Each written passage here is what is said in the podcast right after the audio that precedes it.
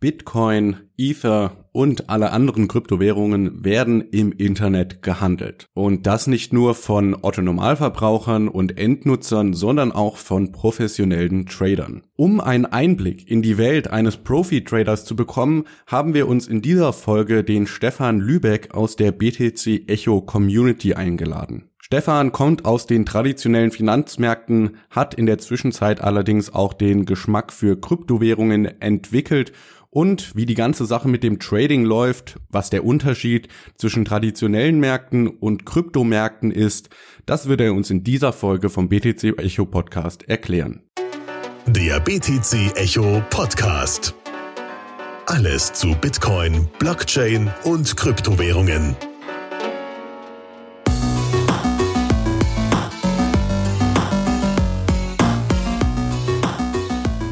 Herzlich willkommen zum BTC Echo Podcast. Eine Folge. Ich habe zwei Gäste sozusagen neben mir. Einen altbekannten Gast, Dr. Ja, ich, Philipp Giese. Ich bin Gast. Hallo, hallo. Ich bin Co-Host. Co-Host, genau. Und unseren Gast möchtest du dich selber vorstellen? Möchte ich mich selber vorstellen. Also ich glaube, die Leute, die im BTC Echo Discord rumlungern, ähm, kennen mich, glaube ich. Äh, ich bin der Lüley, aka Eva, Ergo viel mehr muss ich, glaube ich, gerade gar nicht sagen. Es ist der, der außer uns auch noch einen farbigen Namen hat. Man kann es vielleicht so rum ausdrücken. Ja, genau, ein VIP-Gast sozusagen. Ein VIP-Gast aus, aus, der Community. Genau. Und äh, Trader. Deswegen bist du heute hier. Ja, wohl wahr. ähm, was soll ich dazu sagen? Gut, ähm, für die, die es nicht wissen, ich äh, ja komme eigentlich vom klassischen Markt, trade schon recht lange, seit Ende der 90er Jahre so richtig aktiv, aktiv mit Charts und einem Pipapo seit ungefähr zehn Jahren und ähm, seit gut August 2017 fand ich den Weg ins Kryptoreich und äh, habe auch dort seitdem den einen oder anderen Trade getätigt. Das heißt, du ja bist eigentlich professioneller Trader, wenn man das so sagen darf. Ähm, professionalisiert in dem Sinne, dass ich das momentan in der Tat hauptberuflich mache. Ich habe es äh, jahrelang nebenbei während des Studiums gemacht, dann auch während äh, mehrerer Jobs, die ich dann hatte und seit Anfang 2018 eigentlich hauptberuflich korrekt. Aber da auch ähm, jetzt nicht nur Krypto, ähm, sondern generell verschiedene Märkte. Ich trade eigentlich alles bis auf Naturalien und ähm, Waffenfirmen, also Waffenproduzenten. So, das sind eigentlich meine beiden roten, meine beiden Red Flags, die ich äh, probiere ja in irgendeiner Weise nicht anzufassen, weil ich meine, mit weder mit Naturalien noch mit Waffen sollte man irgendwie äh, darauf wetten, weil beides irgendwie für einen Großteil der Menschen, äh, vielleicht nicht in der westlichen Zivilisation, doch irgendwo prekäre Auswirkungen haben kann. Ja klar, das macht Sinn irgendwie, dass man gerade, also es es ist etwas geschmacklos, wenn man irgendwie auf den, auf den Preis von Getreide dann irgendwie hofft, dass der extrem in die Höhe geht dann, äh, und dann Leute den nicht mehr zahlen können oder ähnliches, ne, vermute ich mal. Also, ja, kann man nachvollziehen. Genauso bei Waffen natürlich. Klar. Nee, aber du hattest jetzt ganz kurz zusammengefasst, dass du im August 2017 zu, ähm, zu Kryptowährung kamst. Ähm, da habe ich gleich zwei Fragen. Gut, die zweite, die hebe ich mir für danach natürlich auf. Ähm, aber ich meine, äh, August 2017, wir erinnern uns noch alle, das war eine ziemliche Hype-Phase. Und ähm, war das also kamst jetzt einfach, war das dein erster Kontakt zu Kryptowährung jetzt in der Hypephase oder hast du schon vorher ein bisschen was davon gehört, aber dir dann gedacht, ach Mensch, äh, Mensch jetzt starte ich mal durch oder wie war das?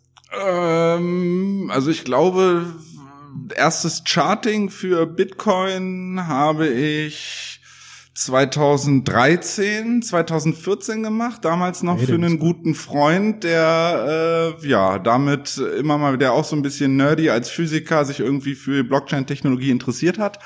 Dem habe ich da dann so ein bisschen einen Leitfaden gegeben, wo er denn gegebenenfalls mal was kaufen und mal was verkaufen könnte. Hab aber zu dem Zeitpunkt das, sagen wir mal, nicht als ernsthafte Investition angesehen und ähm, ja, mich dann äh, lustigerweise von ihm, glaube ich, 2014 mich sogar mal instruieren lassen, wie ich denn ein Wallet erstelle und wo ich denn überhaupt Geld hin überweisen müsste, um wiederum ähm, Kryptocoins à la BTC oder Ethereum kaufen zu können. Hab mich da dann, glaube ich, gefühlt eine halbe Stunde mit beschäftigt, dann war es mir zu kompliziert und, und zu nervig und zu umständlich. Ähm, ein Wallet habe ich noch erstellt, das habe ich dann jetzt vor einem halben Jahr wiedergefunden. Äh, leider natürlich kein BTC drauf. Ähm, äh, jedenfalls, ähm, ja, die, die, die erste, der erste Kontakt war irgendwo 2013, 2014. Und als er mir dann ich glaube Anfang, Mitte 2017 in irgendeinem Gespräch erzählte, dass er äh, einen DAO-Token hätte und dort damals 60 Euro investiert hätte und dieser nur 9000 Euro wert war zu dem Zeitpunkt und dann im Zuge des Ethereum-Anstiegs ja dann noch ein Vielfaches später. Mhm. Ähm, da war, glaube ich, dann der Ethereum-Preis bei ungefähr 250, 300 Dollar zu dem Zeitpunkt habe ich gesehen, okay, da ist Volatilität vorhanden, da ist gegebenenfalls Potenzial vorhanden und habe mich dann dazu entschlossen, ähm, zunächst fünf Prozent meines Gesamt-Trading-Kapitals als Risikoposition im Grunde genommen in den Kryptomarkt zu schieben. Blieb es dann bei den fünf Prozent oder ist es jetzt mehr oder jetzt im Bärenmarkt kann natürlich auch sein, dass man da das wieder etwas zurückkorrigiert hat? Also ich habe, das ist natürlich im Zuge der, des starken Anstiegs von Bitcoin sowie vielen Altwährungen dann knapp, ich glaube in der Spitze Anfang 2018, Ende 2017 auf knapp 12 Prozent hochgelaufen. Mhm. Ähm, das habe ich dann aber, ja, weil wie ich immer sage, ähm, von Gewinn wird niemand arm und dementsprechend, als ich dann Ende 2017 gesehen habe, dass ähm, der Markt derart überkauft ist und derart äh, ja nur noch, wie soll ich das sagen, exponentiell steigt, ähm, war mir ein Stück weit bewusst, okay, 2018 wird vermutlich ein anderer Markt sein. Und als dann ähm, in Amerika beschlossen wurde von der CBOE und CME äh, Futures auf den Bitcoin aufzulegen, ähm, war mir im Grunde genommen klar, dass wenn die großen Player da jetzt auch mit einsteigen, der Markt sukzessive stärker manipuliert werden kann. Und andere Interessen als, sag ich mal, der Krypto-Individualisten ein Stück weit da nun in den Mittelpunkt rückt und äh, ja, ich die, die Gefahr eines, ja, ich sag mal, einer, einer übergeordnet größeren Korrektur und längeren Korrektur sehr wohl als gegeben ansah. Ergo habe ich dann zu dem Zeitpunkt Gewinne rausgezogen und bin momentan ähm, mit äh, ja Fiat, sag ich mal, also USD oder USDT etc. auf den verschiedenen Börsen bin ich momentan vielleicht noch bei knappen fünf Prozent von meinem Gesamtkapital, was ich jetzt noch in Krypto habe. Was natürlich auch ein Stück weit daran liegt, dass äh, ja die Kurse, wie wir alle wissen, äh, ordentlich zurückgekommen sind. Ja, das stimmt. Die sind jetzt weniger, als sie vor einem Jahr war. Ich meine, wir haben uns gerade so uns in der Redaktion ging es natürlich häufiger so, man hat es ja auch in der Krypto-Community mitbekommen, man hat sich gern damit herausgeredet, ja, also vor einem Jahr äh, war der Kurs noch viel kleiner. Inzwischen sind wir so wo angekommen, wo man das nicht mehr sagen kann. Wo einerseits, naja, vor einem Jahr war, fing, also war man mitten in dieser Hype-Blase. Zum zweiten, naja, inzwischen ist der Kurs halt drastisch eingebrochen. Inzwischen sind wir kleiner als vorher. Das muss man halt auch fairerweise sagen. Ja? ja, wenn man sieht, ich bin bei 230 Dollar Ethereum, Pi mal Daumen habe ich meinen ersten Ethereum gekauft. Wenn man jetzt sieht, dass wir jetzt gerade bei 100 stehen. Ja. hat sich der Wert dann durchaus selbst seit Erstinvest Ende August 2017 ja mehr als halbiert vom Ethereum-Wert her. Ja, bitter. Du hattest noch eine zweite Frage vorhin. Naja, die äh, hängt ein bisschen am zusammen. Ein bisschen hast du sie auch schon beantwortet. Ich meine, ähm, der der typische, ich sag mal, Hodler in der Szene, der ist natürlich jetzt entweder ähm, gönnt er sich eine Dosis Hopium und hofft auf die institutionellen Investoren etc. Bla, äh, pp. Oder er ist extrem deprimiert. Wir kriegen es ja auch im Discord-Channel sehr gut mit, dass so von den, gerade von den nicht professionellen Tradern sind viele entweder abgesprungen oder sind nicht gerade glücklich. Ähm, wie geht's denn dir jetzt dabei? Ich meine, du hast jetzt auch diesen Markt, der schon so jetzt eben über ein Jahr verfolgt. Und ähm, Wie geht's dir damit, dass jetzt eben zum Beispiel seit Mitte November der Markt gut eingebrochen ist? Ja, also den, den der Einbruch, den habe ich ja ein Stück weit, was heißt antizipiert. Dem, also ich, dadurch, dass wir ja im äh, Oktober, September, also mehr, mehrere Monate im Grunde genommen so einen sehr engen Seitwärtsmarkt hatten. Ja waren im Grunde genommen oben und unten eigentlich die Grenzen bekannt und wenn es dort nachhaltig oben wie unten durchgeht, dann würde da zwangsläufig in der Natur der Sache liegend auch ähm, eine größere Bewegung bevorstehen. Ergo war der Fall unter die 5,57 Pi mal Daumen im Tief, ja, hat dann natürlich Anschlussverkäufe nach sich gezogen, die für mich als Trader, der sowohl Short-Positionen wie auch Long-Positionen kauft, äh, dann endlich mal wieder Volatilität geboten hat und dementsprechend äh, ja die diese dieser Verfall des Preises äh, ja zum Anlass genommen wurde, dort ein paar schöne Shortgewinne zu ermöglichen. Ähm, also für dich war dann der Kurssturz gar nicht so schlimm, wenn man so will. Den Trader interessiert ja eigentlich nicht, ob es hoch oder runter geht. Er braucht eigentlich nur Volatilität. Seitwärtsmärkte in engen Ranges sind das, was der Trader eigentlich nicht mag. Äh, sobald er denn das Instrument hat, in beide Richtungen Short wie Long traden zu können, was zum Glück ja bei den Major-Währungen, also sprich äh, Bitcoin, Ethereum, EOS, Dash und, und zwar ein, zwei andere noch, Litecoin etc. und Bitcoin Cash, ähm, dort ist es ja möglich, also wahlweise bei Bitfinex oder jetzt neuerdings über Bitmax dann stark gehebelt. Ähm, ja, das sagt mir natürlich zu und ähm, vielleicht sollte ich sogar noch ergänzen, ist, glaube ich, mein Hauptproblem mit dem Kryptomarkt dann auch irgendwann mit den ganzen Altcoins gewesen, dass man faktisch nur Long-Positionen aufbauen kann und gar keine Kontraposition haben kann. Sprich, ähm, so gut man den Markt dennoch vielleicht antizipiert hat und gesagt hat, dort und dort wären mögliche Ziele, äh, ja, war es eigentlich nur möglich, diesen Coin bis zu diesem jeweiligen Ziel unten in diesem Fall nicht anzufassen und dann dort allenfalls neue äh, Long-Positionen zu eröffnen. Dabei wäre mitunter, wenn ich mir bei vielen Altcoins angucke, wo die im Allzeithoch standen, Anfang Januar, Februar 2018, und wo die dann im Endeffekt hingelaufen sind, waren das, wären das natürlich absolute Premium Shorts gewesen. Ja, das stimmt. Ähm, vielleicht aber auch für den Zuhörer, ich glaube, nicht jeder Zuhörer ist mit solchen Begriffen so bewandert wie du. Ähm, vielleicht auch mal an dich, Alex, eine Frage. Kannst du eine Short-Position erklären? Ansonsten gebe ich nämlich weiter.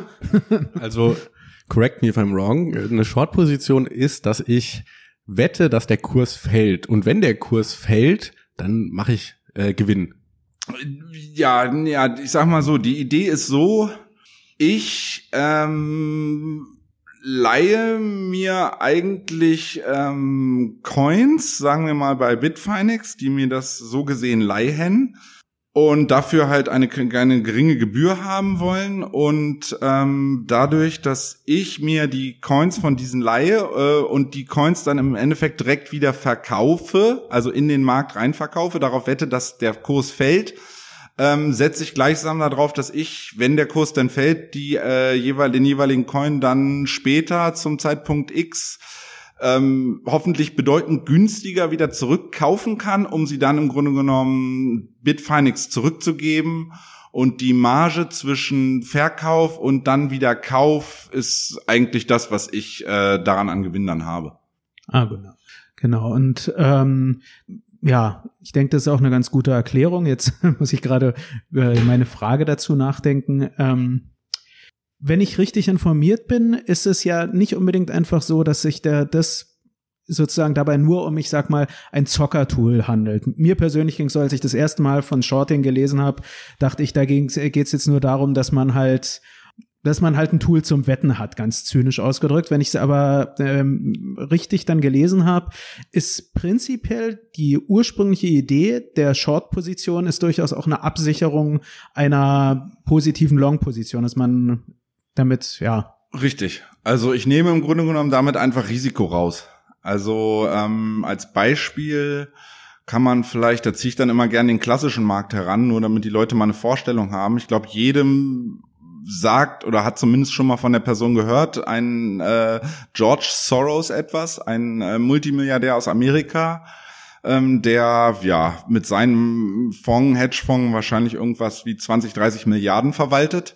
Und der ist dauerhaft immer, also das ganze Jahr um ist der immer mit circa eine Milliarde Short auf den S&P 500, schlicht und einfach ähm, aus dem Grund, dass er seine Long-Position dahingehend absichert, dass wenn es ihn erwischt und es gibt einen, einen Markt Crash will ich das mal nennen, so aller 2007, 2008 zum Beispiel an den klassischen Märkten, dass dort ähm, ja seine Long-Positionen einfach gecovert sind, dass er nicht das Problem hat, dass er die Gewinne, sag ich mal, die er vielleicht mühselig die Jahre zuvor mit Aktiengewinnen in Häkchen erwirtschaftet hat, mit guten Positionen, dann im äh, Fahrstuhlverfahren wieder verliert.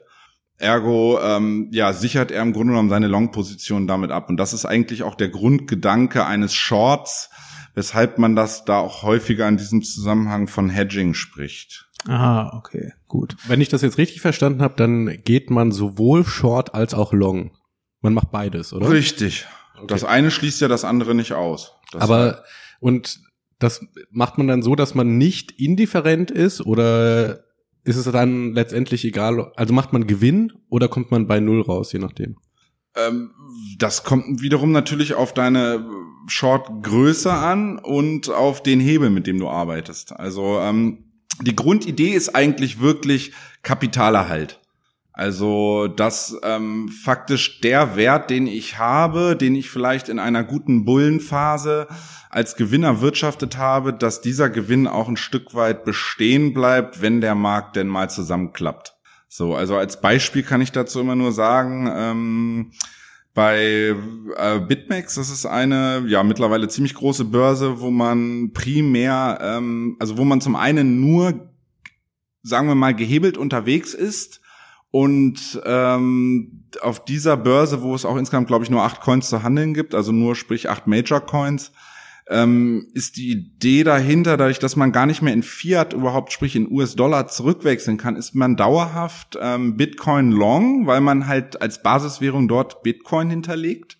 Und um sich zum Beispiel jetzt in dieser Situation, wo der Markt jetzt gerade unschlüssig ist, bin ich zum Beispiel dauerhaft ähm, einfach short. Also sprich, ich habe bei 5000, beim Bruch der 5750, ein Teil natürlich selber aktiv geschortet mit einem größeren Hebel, um da Gewinn äh, rauszuholen. Jetzt aber die letzten Wochen, wo wir jetzt bei der, oder seitdem wir jetzt ungefähr bei rum, rum 4000 Dollar, äh, ja, hin und her äh, wackeln und nicht genau wissen, ob es noch eine Etage runtergeht oder wir gegebenenfalls das Jahrestief jetzt gesehen haben, ist es schlicht und einfach so, dass ich dadurch meinen Dollarwert, also meinen Fiat-Wert schlicht und einfach einfriere. Mhm. Das heißt, ich gehe einfach short und ich, dann kann ich auch in Urlaub fahren, weil wenn der Bitcoin-Kurs steigt, dann verliere ich zwar ein Häkchen durch mein einfach Short, aber habe ja gleichzeitig einen Dollar Gewinn, sprich es gleicht sich aus. Mhm. Und dementsprechend genau in die andere Richtung fällt es weiter, bleibt mein Dollarwert von Bitcoin-Preis 5750 ungefähr, bleibt dann schlicht und einfach bestehen. Sprich, ich nehme Risiko raus, muss nicht jeden Tag gucken, brauche nicht immer Angst haben, wenn ich mal gerade nicht äh, am Handy oder am PC sein kann, dass womöglich gerade jetzt mein äh, Depot zerlegt wird. Also so eine Reißleine praktisch, dass falls der Kurs abstürzt, dann steigst du ab einem bestimmten Level aus und oder? Habe ich das richtig verstanden jetzt?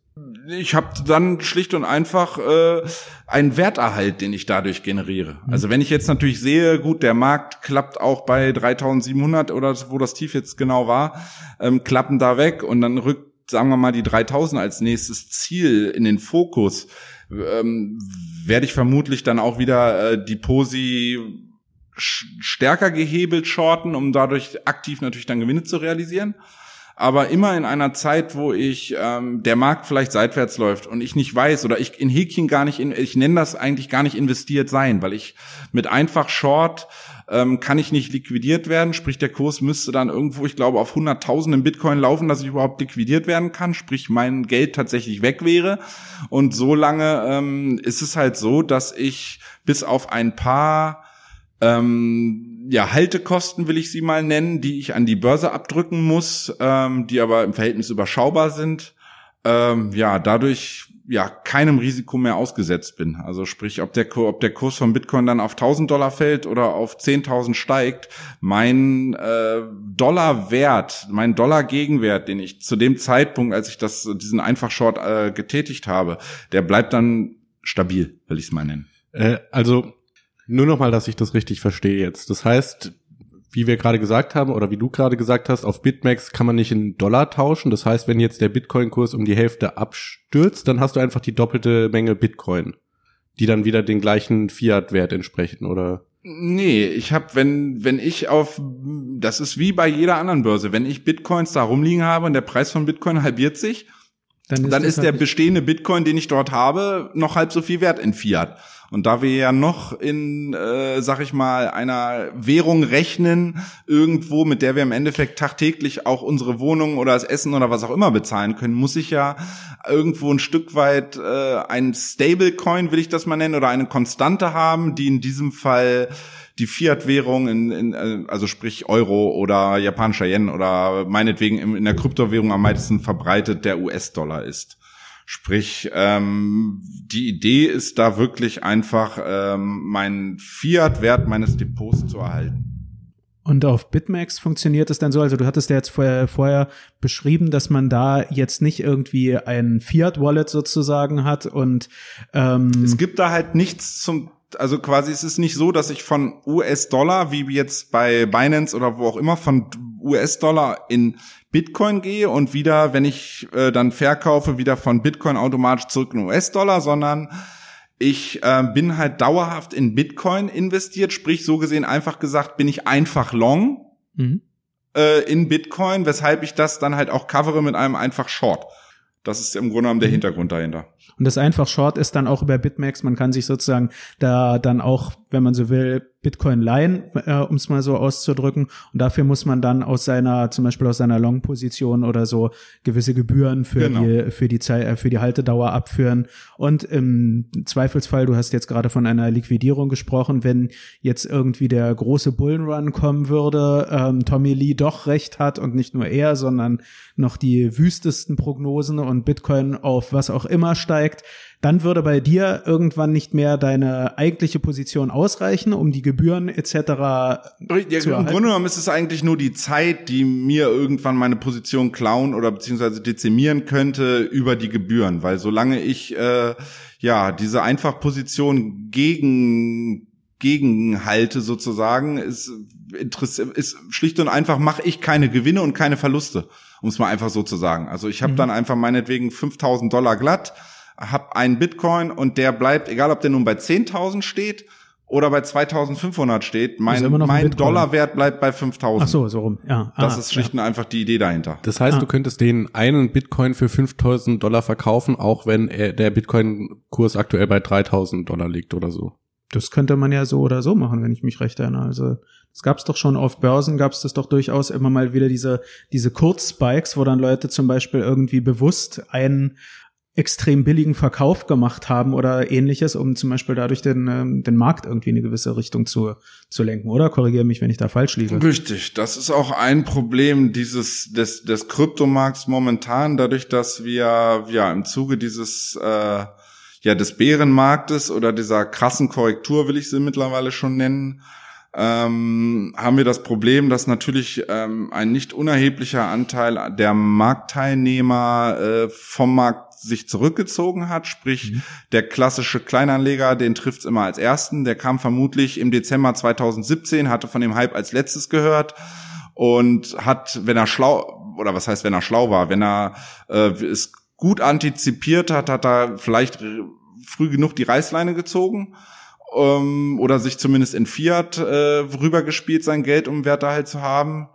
Ähm, ja, wenn nicht, würde, bedeutet das natürlich, dass ja Leute, die zuletzt kamen, jetzt auch die sind, die ja dadurch den, den größten Verlust ihres Depots irgendwie erlitten haben. Mhm. Ähm, wie war die Frage noch? Weiß ich jetzt gerade auch nicht mehr. Sind wir vom Hundertsten ins Tausendste gekommen. Aber ich habe eine andere Frage. Du hast jetzt häufiger von einfach geschortet gesprochen. Zwischendurch ist auch der, das Stichwort Hebel gefallen. Und da wieder mit Berücksichtigung, dass wir ähm, auch einige Zuhörer haben, die für die diese Fachtermini noch nicht so bekannt sind.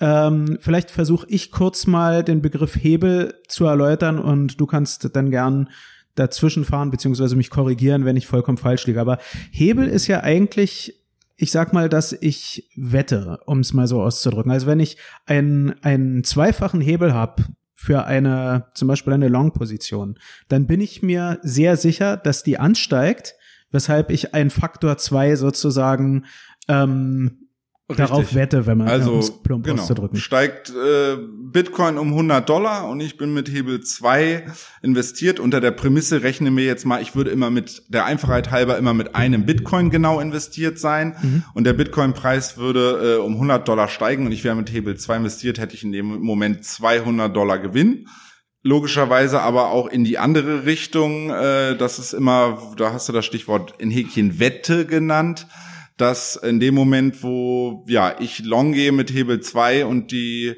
der Markt sich ent, äh, ja, entgegen meiner favorisierten Richtung entscheidet und 100 Dollar fällt, habe ich in dem Moment natürlich nicht die 100 Dollar Verlust, sondern logischerweise durch den Hebel 2 dann auch die 200 Dollar Verlust. Ah, und okay. deswegen ist, glaube ich, auch diese Problematik mit dem Hebeln, weshalb ich immer vielen Leuten die, wo ich weiß, dass die bisher ähm, gehoddelt haben, die mich auf einmal über, wie kann ich bei Bitmax mit einem 50er Hebel hebeln und schnelle Gewinne machen, wo ich dann immer sage, dann kannst du das Geld auch gleich direkt bei mir abgeben, weil äh, du wirst es so oder so wirst du keinen Gewinn machen. Ähm, weil Theorie und Praxis äh, gehen da derart weit auseinander und äh, auch wenn man sich den Chart, sagen wir mal, anguckt und dann so, ich sag mal, als Papiertrade, also sprich, dass es sich erstmal nur aufschreibt und nicht wirklich mit realem Geld äh, in den Markt hineingeht, sondern einfach nur mal guckt, was wäre jetzt, wenn. Ich hätte zu Zeitpunkt X gekauft, wo steht da zu Zeitpunkt Y, dass dann äh, ja die äh, die Leute denken, Mensch, da hätte ich ja total richtig gelegen und da hätte ich jetzt super Geld verdient. In dem Moment, wo man dann tatsächlich aktiv in diesen Markt investiert ist, und mit einem Hebel unterwegs ist und die Position erst einmal gegen sich äh, läuft, äh, ist, glaube ich, schwitzige Hände das noch das kleinste Problem und schwitzige Achseln. Also das kann mitunter dazu führen, dass die Leute dann ähm, sich dessen, glaube ich, nicht so richtig bewusst waren, was es bedeutet, einen 50er Hebel zum Beispiel zu haben. Wenn ich übernehme, ich, äh, wir nehmen einen 50er Hebel und wir haben wieder das Beispiel mit dem einen Bitcoin und den 100 Dollar, dann kann man sich ja ausrechnen, was 100 Dollar Bewegung bei einem 50er Hebel bedeuten kann. Es kann dann bedeuten, dass ich 5000 Dollar schnell im Gewinn bin oder, oder aber auch zicke zacke äh, 5000 Dollar im Verlust. Wenn man jetzt davon ausgeht, dass der Bitcoin 5000 wert ist, äh, habe ich in dem Moment, wo der sich 100 Dollar in die falsche Richtung bewegt und ich einen 50er Hebel habe, wurde ich liquidiert, um genau. es mal so zu sagen. Genau.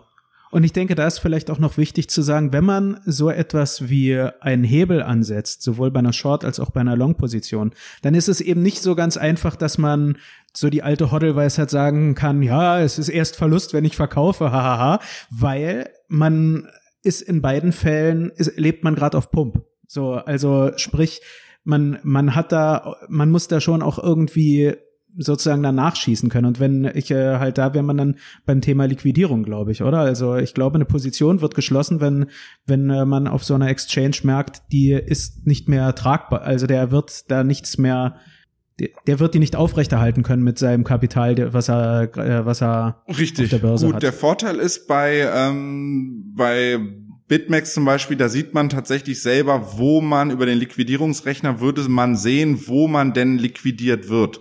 Sprich, man kann sich das schon einschätzen, wie weit kann ich oder wie weit darf mein Stop-Loss entfernt sein, dass ich in Häkchen, wenn der Trade in die Hose geht, äh, zumindest noch einen Teil meines Kapitals noch habe durch das Stop-Loss-Management. Ähm, denn wenn man ja jetzt in diesem Fall da gar nicht drauf schaut und kein Stop-Loss hat, äh, ist dieser berühmt-berüchtigte Margin Call, den man ja auch so aus Filmen etc. kennt, bedeutet dann schlicht und einfach, dass der mein äh, Vertragspartner, in diesem Fall die Börse, sagt, okay, dort ist dein Liquidierungslevel, weil da hast du schlicht und einfach dein ganzes Geld verbrannt. Also im Krypto ist es ja nicht so wie an ähm, klassischen Märkten, dass äh, mitunter Nachschusspflichten bestehen, wobei das auch im klassischen Markt ja mittlerweile durch die ähm, ESMA-Regelungen und die BaFin auch in Deutschland etwas entschärft wurde, dass genau dieses nicht mehr passieren kann, diese Nachschusspflicht. Nichtsdestotrotz ist es dennoch so, um es einfach zu sagen, dann hätte man sein Depot bei BitMEX dann geschrottet und hätte nichts mehr. Also, genau. und das ist, glaube ich, schon schlimm genug. Also jetzt was nach, was nachzuschießen ist die eine Sache, das ist der Extremfall, aber ja, einen Bitcoin auf Bitmax zu haben und schlau zu sein und äh, mit einem 50er Hebel zu, äh, zu hebeln und dann innerhalb von 10 Minuten gucken, wie man gerade mal 5000 äh, Dollar verbrannt hat. Was dann eben ein Bitcoin ja effektiv ist. Und das, ich meine, wir reden an sich von 100 Dollar Fluktuation. Wenn wir auf äh, diverse Börsen gucken, dann sind das ja tatsächlich Fluktuationen, was Bitcoin betrifft. Ja, also es sind lediglich 2,5 Prozent Bewegung. Genau, also das äh, selbst selbst im September, Oktober war Bitcoin, glaube ich, selten so stabil über einen Tag, wenn ich mich recht erinnere. Richtig. Also. So, und dementsprechend ist das, wie du, um darauf zurückzukommen, im Endeffekt eine Wette. Und de dementsprechend sollte man sich diesem auch sehr bewusst sein, was man da tut. Insbesondere, man muss sich halt immer erstmal überlegen, ähm, erste Frage ist, wer ist denn überhaupt da mein Gegner? Ich nenne das mal jetzt Gegner wie beim Sport. Also wer ist der, der mir meine Bitcoins klauen will, um es einfach mal zu sagen. Und da ist man als ähm, unerfahrener Trader, der vielleicht bisher nicht viel aktiv gehandelt hat an Börsen, sondern mehr oder weniger wirklich gekauft hat, um es liegen zu lassen, weil man ja als Idealist an den Durchbruch oder an die an das an die gute Entwicklung eines Coins glaubt, ähm, ist in diesem Fall bei ähm, beim Hebeltrading halt im Grunde genommen, das ist eine andere Sportart, nenne ich das immer. Das hat mhm. äh, Trading ist die eine Sache, das ist so wie eine Aktie, jeder kennt's, jeder kauft, kann eine deutsche Bankaktie bei 10 Euro kaufen, weil er denkt, okay, das, das ist jetzt für mich ein fairer Preis und dann kann ich die meinetwegen auch fünf oder zehn Jahre liegen lassen, wenn ich damit rechne, dass die Deutsche Bank nicht einbricht und irgendwann mal wieder vielleicht einen Wert von 20, 30, 50 Euro pro Aktie haben wird. Beim Hebeltrading ist das im Grunde genommen, ja, haben wir da eine ganz andere Geschwindigkeit und da kann es einem passieren, ähm, dass Leute mitunter liquidiert werden und ähm, meinetwegen nicht geguckt haben und einen Tag später gucken und sehen, Mensch, Bitcoin steht ja noch da, wo ich ihn mal gekauft hatte, ist ja nicht viel passiert, dann loggen sie sich ein und sehen, Mensch, mein ganzes Geld ist weg. Schlicht und einfach, wie, wie du schon meintest, äh, wir eine, eine Fluktuation um den Preis haben, es einen kleinen Spike nach oben oder einen Dip nach unten geben kann dieser wird natürlich oftmals von äh, den ja berühmt-berüchtigten Wahlen, die wir mhm. am Kryptomarkt haben, natürlich ähm, provoziert.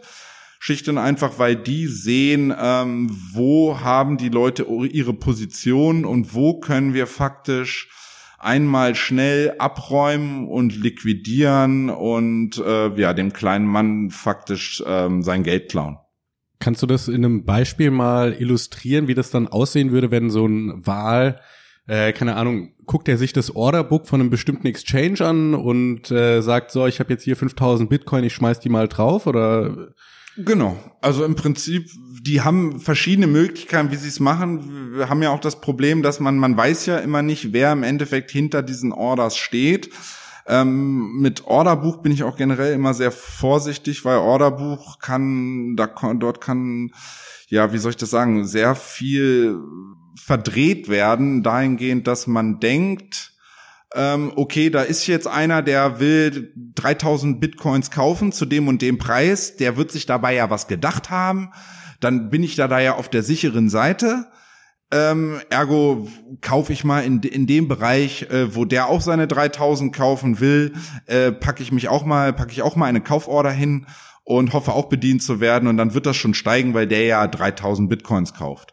Ähm, dann geht der Preis in, sag ich mal, in die Nähe meines avisierten Preises, wo ich selber kaufen möchte und äh, auf einmal 0, nicht sieht man, dass diese 3000 Bitcoin äh, Kaufposition aus dem Orderbuch verschwunden ist und ein Bruchteil oder ein paar Sekunden später auf einmal auf der Verkaufsseite auftaucht. Ja. Sprich, auf einmal äh, nicht 3000 Bitcoins gekauft werden, sprich eine Kauforder besteht, sondern eine Verkauforder reingepackt wird, sprich jemand ja, hat da etwas am Orderbuch gedreht, nenne ich es mal, und äh, hat probiert, Leute im Grunde genommen hinters Licht zu führen, in einen, in eine Position rein zu katapultieren, die sie im Endeffekt, wenn sie dann sehen, okay, Orderbuch sieht ja jetzt ganz anders aus, als es vor fünf Minuten aussah.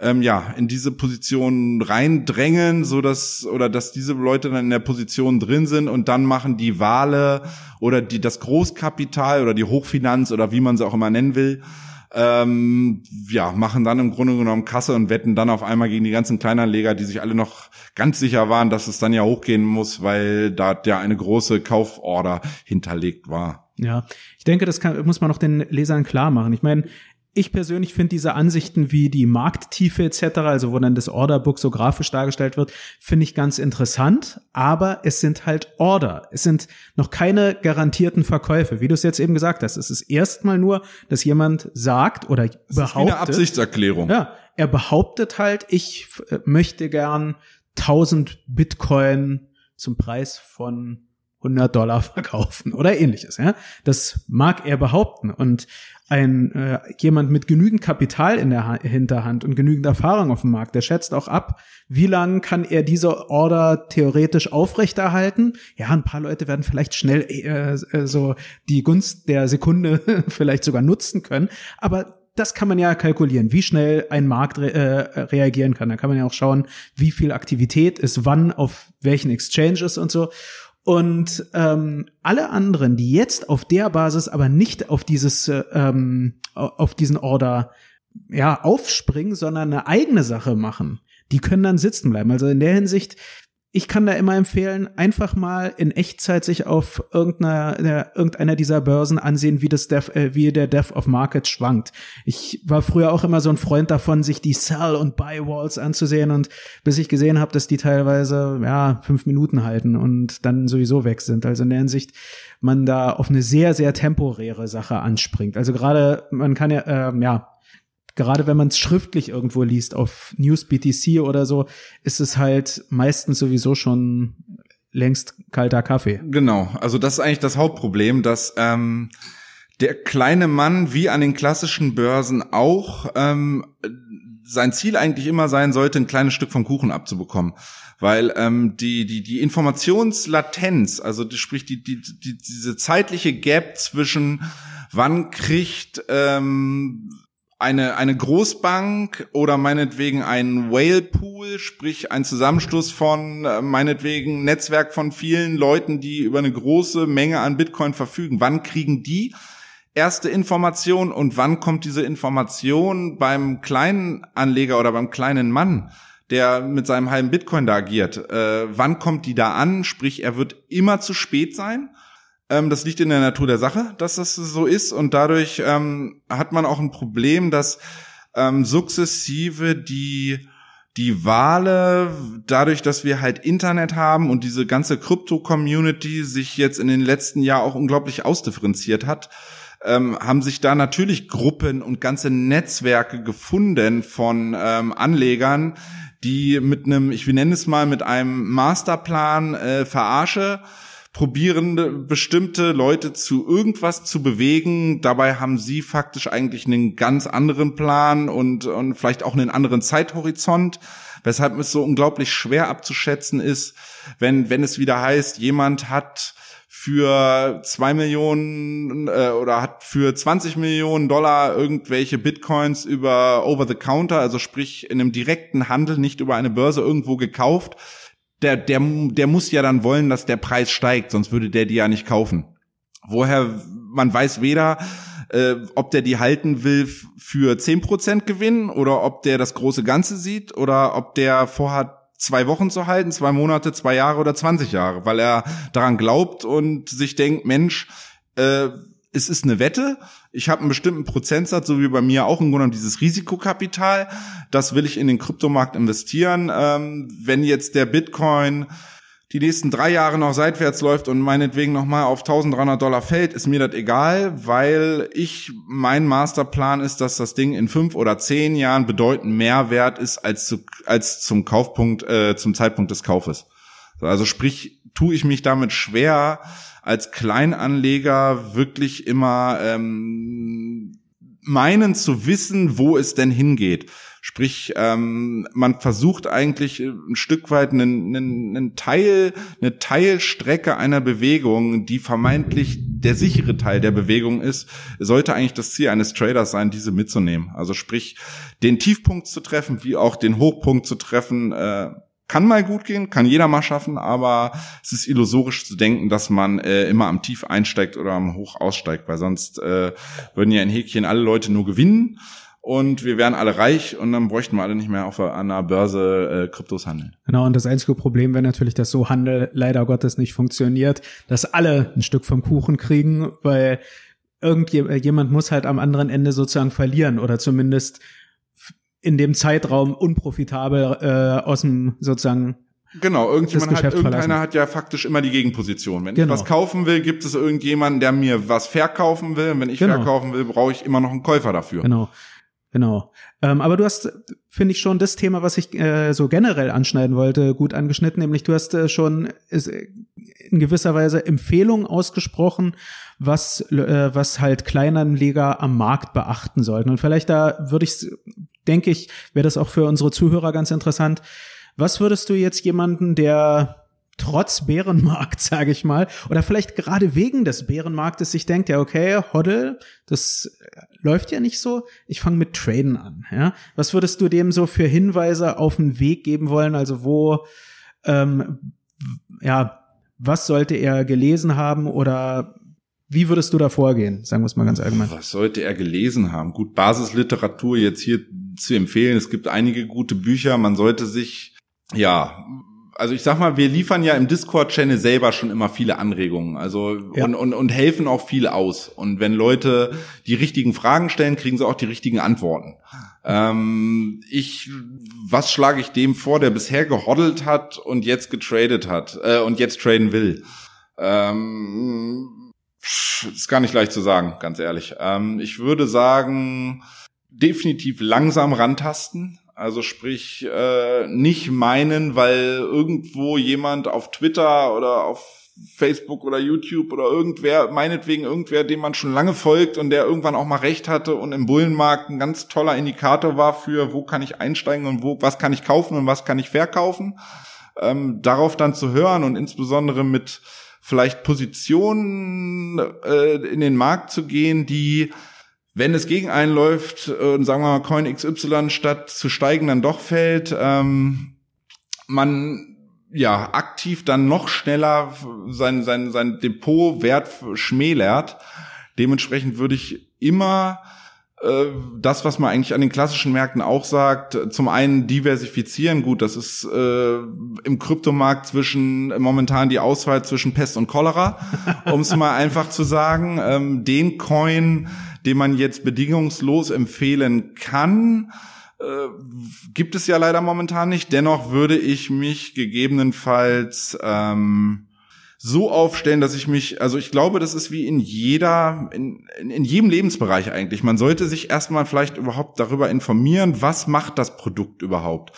Also sprich, ähm, ich würde jetzt vielleicht nicht, ähm, wenn ich sagen würde, ich will jetzt 10 Pro, äh, von meinen von meinen Invest von meinem Geld, was ich habe, will ich das in 10 Coins packen, art jeweils 10 Prozent, um irgendeine irgendeine Weise eine, eine ja eine Diversifikation zu haben, würde ich äh, wäre es natürlich schlecht, wenn man ausgerechnet dann äh, sagen wir mal ähm, vier Bezahlcoins hat und dann noch äh, ähm, noch vier ähm, Chains, also sprich klassische Chain Investments hat, aber nicht in irgendeiner Weise mal guckt, welche Projekte sind wie weit, also welche Milestones haben und was soll das Produkt in Zukunft überhaupt mal liefern. Also dass ich im Grunde genommen nicht versuche, Monero und Dash, Dash und Zcash meinetwegen alle gleichzeitig zu halten, weil die alle die gleiche Funktion haben, mal grob gesagt, sondern dass ich dann vielleicht sage, okay, ich suche mir einen von diesen Bezahlcoins raus und dann suche ich mir vielleicht noch einen Coin, ähm, Infrastruktur-Coin, sprich, welche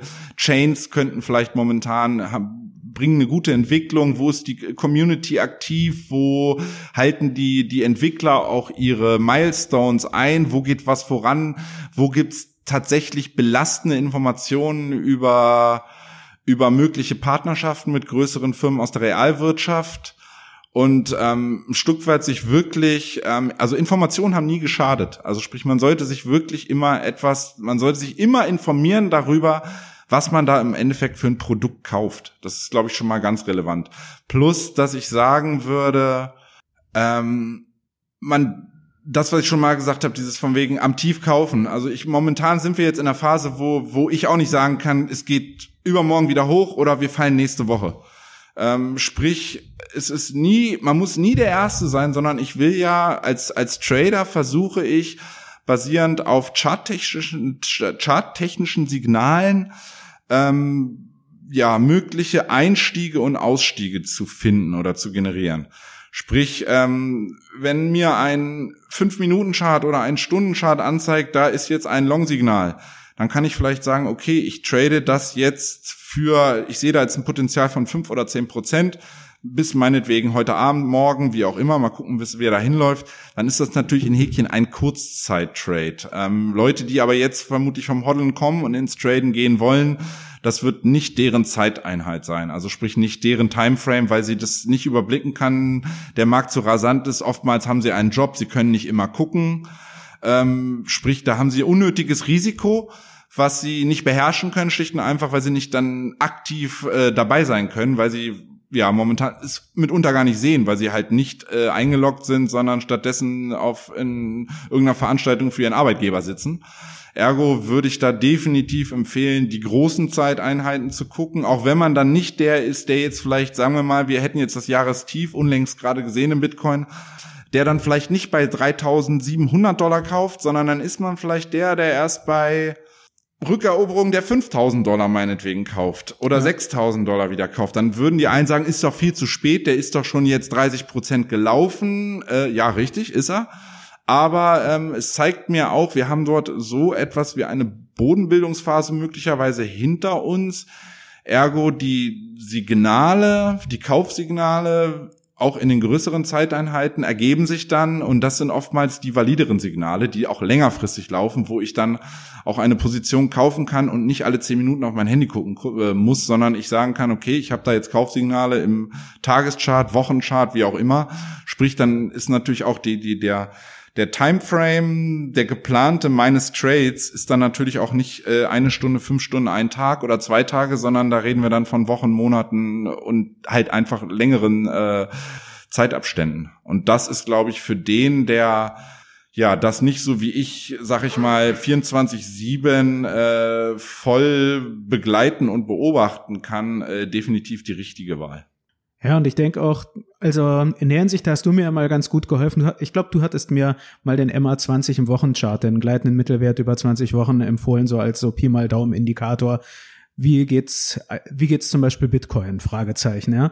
Und ich denke auch, Leute, die jetzt nicht irgendwie wirklich, was weiß ich, eben auf kurzen Timeframes handeln wollen, die sollten sich eher an so einer soliden Basis orientieren und nicht jetzt irgendwie hoffen, Mensch, Bitcoin ist, was habe ich jetzt vor kurzem auf, ich glaube auf Coinslate, die hatten geschrieben, ja, Bitcoin ist in den letzten 24 Stunden um 84 US-Dollar gestiegen, wo ich mir dachte, wow, also dazu jetzt einen Artikel zu schreiben, egal, aber das ist ja kein Einstiegssignal und sowas, das wäre was Solides, wenn man sagen könnte, ja, der hält sich jetzt seit einigen Wochen da drüber sozusagen. Ich denke aber auch ein, ein Hodler muss noch einen anderen Shift im Mindset machen, nämlich für dich als Trader ist ja ein Handel, du hattest es ja auch vorher gesagt, irgendwann vorbei. Also du sagst nicht irgendwie, ich bleib drin bis to the moon unbedingt, sondern ich bleib drin bis ich denke, diese Bewegung könnte hier vorbeigehen sozusagen, oder? Ja, also man, man muss dazu, glaube ich, sagen, dass das ist, glaube ich, einer der, der entscheidendsten Unterschiede äh, vom 2017er Bullrun-Markt zu dem 2018er Markt. In 2017 war es vermutlich so, dass Leute etwas gekauft haben oder auch der Trader, sag ich mal, nicht zwangsläufig den Hodler outperformed hat. Also wenn der Hodler ähm, dadurch, dass er in der Position bleibt und ich als Trader, sagen wir mal, ich habe einen Coin, der äh, den ich bei 20 Dollar kaufe und ich sehe laut Chart, äh, Mensch, bei 40 Dollar oder so, da sollte er vermutlich erstmal ähm, abprallen, also sprich dort könnte in irgendeiner Weise das Ziel erstmal liegen, bevor er vielleicht dann nochmal äh, unten nochmal guckt, wo sind Unterstützungen, sprich nochmal ein kleines Retracement macht. Äh, in 2017 war es so, dass man Pech haben, was heißt Pech haben konnte, dass dann ähm, weil dieser Hype war, dass ähm, der Coin dann bei 40 meinetwegen einen kurzen Halt gemacht hat und nächsten Morgens mal aufgestanden, das Ding stand schon bei 50. Sprich, ähm, ich hätte einfach drin bleiben können und es wäre die wäre erfolgreicher gewesen. Und genau das hat sich in 2018 jetzt umgekehrt. Also in 2017 traden zu hoddeln waren hoddeln waren Hodler im Zweifelsfalle die performanteren und haben insgesamt oder hatten zumindest die Möglichkeit, wenn sie denn aus ihrem Hoddle Denke dann auch rausgekommen sind und tatsächlich auch mal Gewinne mitgenommen haben, waren es so gesehen, war es die äh, zum einen komfortablere Möglichkeit, Geld zu verdienen, wenn man weniger mhm. Zeit investieren musste, weniger seine Psyche, sein Herz, seinen Bauch oder was auch immer belastet hat. Ähm, gegenüber 2018, wo es jetzt ein klassischer Tradermarkt geworden ist, wo man wirklich sagen muss, dadurch, dass man ja auch, dadurch, dass alle Coins so weit zurückgekommen sind und wir nicht mehr in einem ähm, unkartierten oder unschattierten ähm, Bereich äh, uns bewegen, sondern wir ja alte Tiefs jetzt mittlerweile ähm, sehen, also sprich wir aus der Vergangenheit Rückschlüsse auf den Ist-Zustand oder auch auf mögliche Zukunftsszenarien ableiten können, ähm, ist das natürlich ein gefundenes Fressen für den Trader, wenn er sagen kann, okay, dort ähm, Zeitpunkt XY macht Sinn für mich einzusteigen und dort ist dann aber auch klar, dass ich Gewinne mitnehme, sprich meinen Take Profit dort hinsetze. Ähm, schlicht und einfach ähm, deshalb, es kann natürlich immer sein, dass der Kurs weiterläuft. Es kann immer, es kann immer alles sein. An der Börse, ich glaube, es gibt kein, keinen Markt oder keine Möglichkeit, ähm, die ich weltweit kenne, wo, wo immer alles möglich ist. Also es gibt, äh, das passiert wirklich klassischerweise nur an Aktien oder meinetwegen jetzt halt auch im Kryptomarkt, dass man äh, ja rechts vom Chart sind wir halt alle blind und dementsprechend kann es sein, dass man sich denkt, okay, ich steige da jetzt aus und das war sinnvoll und nächsten Tag wird man eines Besseren belehrt. Genauso wie man am nächsten Tag sagen kann, Mensch, habe ich ja alles genau richtig gemacht. Das kann immer alles sein. Man muss einfach schlicht und einfach da mal Wahrscheinlichkeiten äh, berücksichtigen, die mir sagen als Trader oder als Chartist, dass die Wahrscheinlichkeit, wenn er von 20 auf 40 Dollar gestiegen ist und ich dort einen, ähm, einen Resist, also sprich einen Widerstand habe, den ich ja ableiten kann aus dem vergangenen Chart, weil da meinetwegen diese Zone um 40 Dollar damals schon mal ein Support, also eine Unterstützung oder eine Resist, äh, Resist dargestellt hat, dass dort die Wahrscheinlichkeit, dass er dort einfach so durchrennt, schlicht und einfach, auch weil wir gerade in einem Bärenmarkt sind, sehr überschaubar sind. Und die Wahrscheinlichkeit, dass ähm, wir dort erst dann mal wieder abprallen und nach unten laufen, sprich ich potenzielle Gewinne dann wieder ähm, verlieren würde, in dem Sinne Buchgewinne in dem Moment, wo ich es noch nicht verkauft habe, ähm, ist viel größer. Sprich, ähm, ja, das, was man, das, was du hast, hasste, um es mal einfach so zu sagen. Und ich habe dann ehrlich gesagt, ums, was ich auch gerne sage, ich habe dann auch im Notfall lieber die kleine Schwalbe auf dem Dach als das böse Krokodil im Garten. Weil das böse Krokodil im Garten frisst mich, mein Depot und alles auf und vermutlich auch noch mein, äh, meine Psyche etc., dass ich mir danach selber Vorwürfe mache darüber, warum hast du denn nicht? So dieses Problem, dieses, warum hast du denn nicht? Man muss sich, glaube ich, davon an, bei der Börse davon lösen, dass es ähm, richtig, immer richtig gibt's nicht.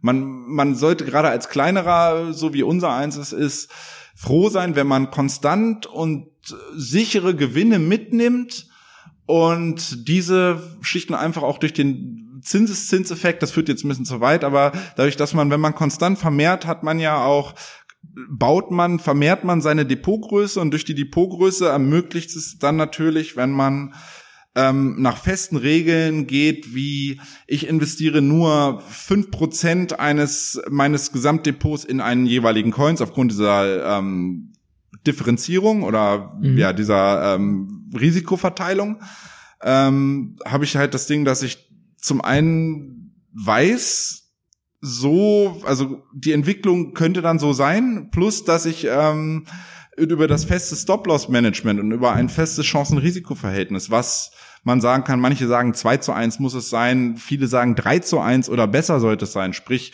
äh, wenn ich der Stop-Loss, äh, mein Ge potenzieller Gewinn muss immer ein X-faches, in diesem Fall 2, 3, 4, 5-faches meines potenziellen Verlusts sein ähm, ist es so, dass man, wenn man Gewinne einführt, ja das Depot größer wird, sprich die Positionen irgendwann größer werden und dann mhm. automatisch dieser Zins Zinseffekt dazu führt, dass man dort dennoch nette Gewinne einfahren kann, obwohl es auf den ersten Blick ja nur 8% Gewinn waren oder 10%, die man gewin äh, mitgenommen hat und nicht wie damals äh, vor einem Jahr, wo äh, ja jeder über 10% gelacht hat, weil das teilweise Stundenbewegungen waren und mittlerweile das teilweise ähm, ja Tages- oder Wochenbewegungen mitunter oder Gewinne sein können.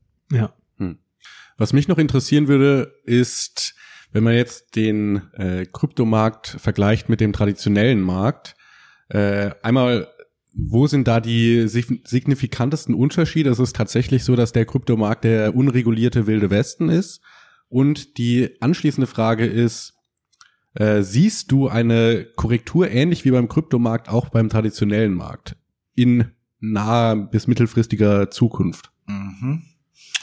Äh, ja, ähm, also ich glaube mal, dieses ähm, dieser Wildwest-Status, den wir 2017 hatten, wo irgendwann dann ja jeder Coin gekauft wurde, egal ob das Projekt tot war oder nicht, äh, und alle, die nicht bei drei auf den Bäumen waren, wurden weggekauft. Ähm, ja, dieses, diese Entwicklung wurde faktisch gestoppt, also diese Entwicklung haben wir nicht mehr. Ähm, was ein Hauptproblem ist, weshalb man nach wie vor vom Wilden Westen reden kann, ähm, weshalb man auch leichter im, im Kryptomarkt natürlich reich werden kann, aber auch bedeutend schneller sein ganzes Geld abgeben kann, ähm, ist das Problem, dass äh, wir mitunter in ganz vielen Coins mittlerweile eine fehlende Liquidität haben. Sprich, ähm, ganz wenige Akteure in einem Markt oder bei einem Coin können unglaublich große Bewegungen ähm, erzeugen, schlicht und einfach, dass sie mit ihren Coins, Coinbeständen, die vielleicht äh, ja etwas größer sind als die vom kleinen Mann, ähm, spielen können, sag ich mal, und äh, das Orderbuch nach oben wie nach unten immer rasieren können und sich einen Spaß daran machen, irgendwie den Leuten die Stop-Losses wegzufischen in beiden Richtungen. Ergo ähm, ist diese fehlende Liquidität sorgt halt dafür, dass ähm, mitunter das, was ähm, Philipp vorhin auch schon angesprochen hatte, dass äh, ja so bestimmte Spikes entstehen, die faktisch eigentlich nur in den kurzen Zeiteinheiten sichtbar sind, wo ja einmal ein riesiger Dip innerhalb von einer Minute passiert ist, wo das ganze Orderbuch nach unten leergeräumt wurde und man selber im Zweifelsfalle der Stop-Loss gezogen wurde und äh, keine zehn Minuten später steht der Kurs wieder genau dort, wo er ursprünglich mal stand. Sprich die Gefahr eines äh, ja eines einer gekillten Position ist dort ähm, exorbitant größer. Weil ähm, der klassische Markt hm, darf man, muss man sich halt mal vorstellen, dass der nicht nur im Umfang generell ein ein ja hunderttausendfaches äh, oder ein tausend oder noch mehrfaches des des, des Kryptomarkts ist, sondern ähm, man hat halt am klassischen Markt nie die nie das Problem der fehlenden Liquidität. Sprich, ähm, ich finde eigentlich immer einen, einen Gegenpart. Sprich, wenn ich Käufer bin, finde ich, werde ich immer einen Verkäufer finden zu dem Preis, den ich mir vorstelle. Genauso, wenn ich als Verkäufer agiere, werde ich im Zweifelsfalle immer einen Käufer finden. Und da, da ist diese Problematik ist halt aufgrund der Liquiditätsgeschichte äh, in, in, im Kryptomarkt halt momentan nicht der Fall. Insbesondere bei den Altcoins. Also ich bekomme natürlich, Bitcoin ist nach wie vor liquide genug. Aber wenn ich mir selbst Ethereum, also sprich die alten Top 20 Coins angucke, leiden die auch mittlerweile unter einem doch sehr starken Liquiditätsentzug. Ähm, was diesen Kryptomarkt im Verhältnis zum klassischen Markt wirklich nach wie vor einen Wildwest-Charakter irgendwo gibt. So, die zweite Frage ähm, ist, glaube ich, die spannendste Frage von allen, weil man die auch wieder damit zusammenführen kann, wie oder was passiert würde der mittlerweile ungefähr neun, knapp zehn Jahre laufende ähm, oder die seit knapp zehn Jahren laufende Bullenhause im klassischen Markt äh, ja sich dem Ende neigt und äh, ja Tendenzen bestehen, dass äh, zumindest mal ein Abschwung oder ein Dämpfer in den, in den Weltwirtschaften, in den großen, also sprich ähm, in Deutschland unter anderem auch als Ex-Export-Weltmeister, momentan ähm, abzusehen sind, sprich verschiedene Kennzahlen, äh, volkswirtschaftliche Kennzahlen und ähm, zeigen das halt gerade auf. Inwiefern ähm, wir jetzt unmittelbar vor einem Crash stehen aufgrund von in Europa Brexit-Problematiken, der Unsicherheit mit Italien, ähm, der Pro der Problematik, dass äh, China als äh, Welt als ähm, ja, wie nennt man das, Werkbank der Welt äh, nicht mehr das schafft oder oder man China nicht mehr das zutraut, was man denen vor Jahren vielleicht noch an an, an Wachstum zugetraut hat, ähm, sind das natürlich, ist das so ein Potpourri aus möglichen Risiken, die so ein bisschen diffus äh, momentan erscheinen, wo man sich nicht ganz sicher sein kann, wie schwer werden, die noch wiegen, wie, wie, wie stark könnte eine, eine, eine Korrektur im, im klassischen Markt äh, aussehen oder wie weit wird diese denn führen? Äh, da gibt es sehr, sehr, sehr, sehr ja unterschiedliche Meinungen zu, will ich dazu sagen. Und dann und, und daran angeschlossen, ähm, um das mit dem Kryptomarkt auch wieder, um darauf rekurrieren zu können. Was passiert ähm, mit, sag ich mal, dem Wert des Bitcoins als ähm, digitaler Wertaufbewahrung, wenn tatsächlich die großen Indizes in, ähm, sprich der S&P 500, der Dow, der ähm, Stocks 50 in Europa, wenn diese tatsächlich mal eine, eine größere Korrektur hinlegen könnten, wo wandert das Kapital hin? also sprich, sagen die Leute, so wie es ursprünglich damals war, wir gehen in Gold. Sprich, 2008, 2009 hatten wir eine unglaubliche Goldrallye, weil die Leute gesehen haben, Mist, ich muss mein Geld jetzt irgendwo parken. Keiner wollte in Aktien sein. Aktien waren wie die Pest. Sprich, die Leute sind in Gold gegangen. Ähm, ja, Nachfrage an Gold äh, exorbitant gestiegen, dementsprechend Gold eine ordentliche Rallye hingelegt, im, äh, zeitgleich zu dem Abfall an den klassischen, äh, in den klassischen Indizes. Wie wird es sein, wenn dieses nochmalig passiert? Ist es dann wieder so, dass klassisch gesagt wird, wir gehen in Gold als, als Wertaufbewahrungsasset oder wir gehen einen Teil damit in das digitale Gold, als was Bitcoin ja auch beschrieben wird, aufgrund von seiner äh, limitierten Anzahl. Sprich, könnte es dann dort tatsächlich zu einem Revival kommen, der der Major-Kryptowährungen ähm, schlicht und einfach als ich will es mal sicherer Hafen wäre jetzt vielleicht übertrieben zu sagen, aber schon als alternative Möglichkeit sein Geld irgendwo zu parken, um bis sich, sagen wir mal, der, dieser klassische Markt ein Stück weit ähm, ja erholt hat. Sozusagen. Erholt hat oder zumindest mal eine Bodenbildung irgendwie ersichtlich wird. Wir merken also nicht nur der Kryptomarkt äh, ähm, guckt nach Bodenbildung, wenn man so will. Ja. Ja, super, würde ich sagen. Vielen Dank für die Insights, ähm, lieber Darf ich dich beim Namen nennen oder? Das darfst du. Lieber Stefan.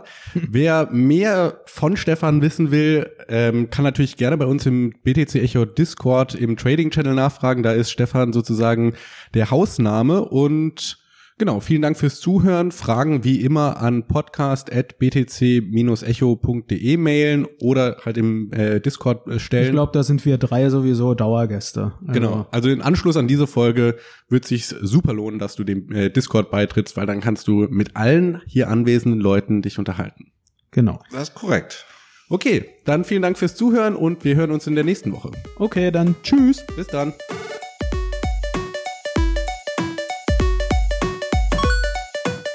Alles, was das Kryptoherz begehrt, findest du auf btc-echo.de. Bis zum nächsten Mal.